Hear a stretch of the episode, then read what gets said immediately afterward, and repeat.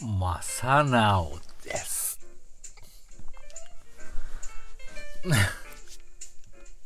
久しぶりに正直さんの真似もしましたけど。えー、っと、10月13日火曜日、今夜の21時38分でございます。ついさっきじゃないかって思うかもしれませんが、実は今日お昼にですね、収録してたんですよ。で、先ほど、なんだろう、アップロードして、で、アップロードするとですね、私、あの、いつも、インスタとかにのストーリーズにも載せてるような、あの、テロップ動画を作るんですけど、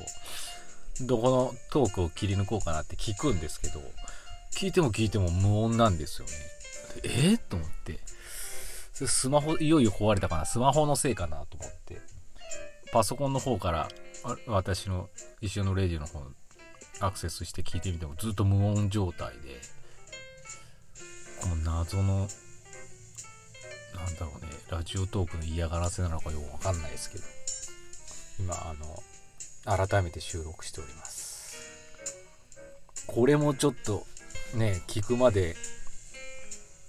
ちゃんと撮れてるのかどうか、あの、不安ですけど、まあ、あの、祈っておりますけど、まあ、同じこ、ね、ことを2回言うのもね、非常に面白くないですけど、まあ、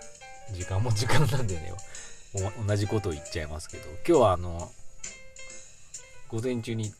電動アシスト自転車が届きまして、まあ私のじゃないですけど、妻のなんですけど、あの、ずっと乗ってまして、初代の電動自転車。あの、本当子供が生まれて、まあうち2人男の子いるんですけど、まあ、今中2と小6なんですけど、まあ、幼稚園通う時に、ま、自転車で送り迎えする時に大変っていうことで。最初ね岐阜市からあのヤマハのパスっていう、まあ、ママチャリの3人乗り前と後ろに子供乗せれるようなやつ。無料貸し出し対応が始まった時にですね申し込んだらまあ当たりまして当たるまあ、うん、抽選で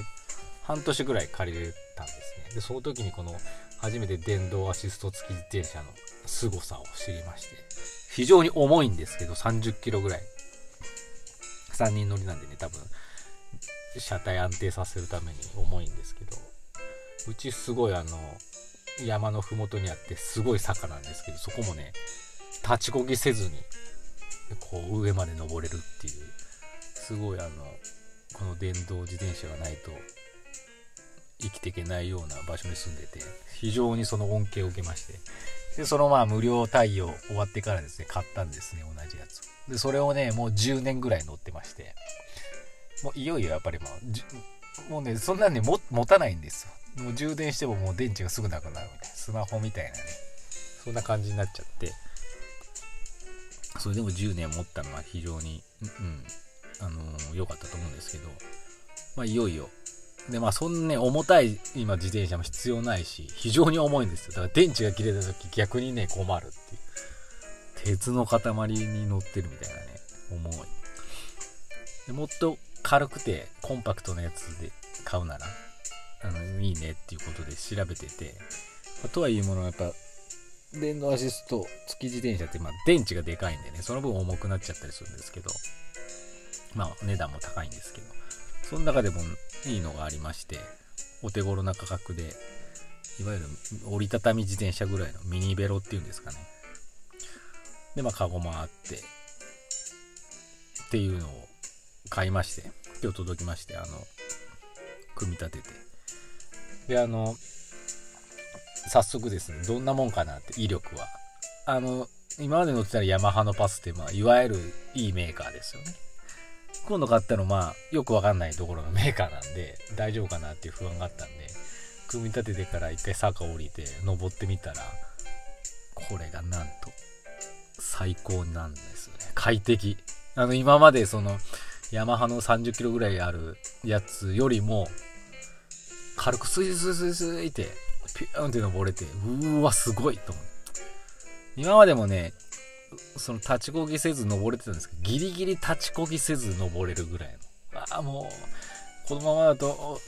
ね、ももがパンパンでもう無理っていうギリギリでアシストが支えてくれたんですけど、今回のやつはもう、そんなんもう、全然余裕。で登れてちょっと驚きましたね。やっぱこの10年の進化っていうんですかね。まあ小型サイズ特有のあれなのかわかんないですけど。非常にね快適だったんでこれで妻もですねまた快適な自転車ライフを送れるんじゃないかなと思っております。以上が電動自動アシスト付き自転車の話です。じゃああのコーナー行っときますね。先生こんにちは。iPhone12 楽しみですね。iPhone12 はね私楽しみじゃないんですそれによって11が安くなるのが楽しみ。期待してます。今日の夜かな。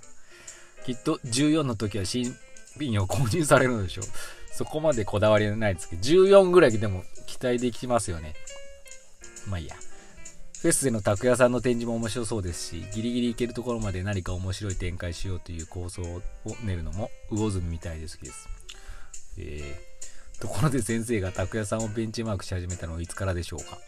福山さん、拓也さん、拓山さんじゃない、拓也さん、松直さん。次の構想があれば聞いてみたいです。PS、拓也さんと床屋さんってイントネーション似てますね。あ、そうだね。ありがとうございます、くにくに。えー、っと、まあ、iPhone の話はいいとして あのー、拓也さんですね。私が拓也さんをベンチマークし始めたのいつからでしょう。いつだったかな？拓也さんって皆さん、まあ、誰しもわかると思うんですけど、木村の拓也さんのことなんですけど、あの、インスタを始められた時に、まあ、今年ですよね。うん。ちょっと話題になるじゃないですか、やっぱり。あの、木村の拓也さんがインスタをみたいな。私もなんかニュースかなんか見たんですその時に、あのー、まあなんかこう、最初に特に興味はなかったんですけど、どうせまあスタッフがいい感じにやるんだろうな。なんとなく見てみたんですよ。たまたま。そしたらば、なんて言ったらいいのちょっと言葉が悪いですけど、あ、これ本人やってんなっていうぐらいの、なんかインスタ慣れしてない文章だったんですよ。鍵、ね、鍵括弧で言わなきゃてもいいのに、未だに鍵括弧で文章始まりますから、ね、私喋ってますっていう意識があるんでしょうかね。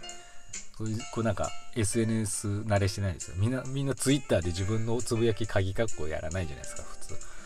鍵括弧つけるという、なんてすごいんだ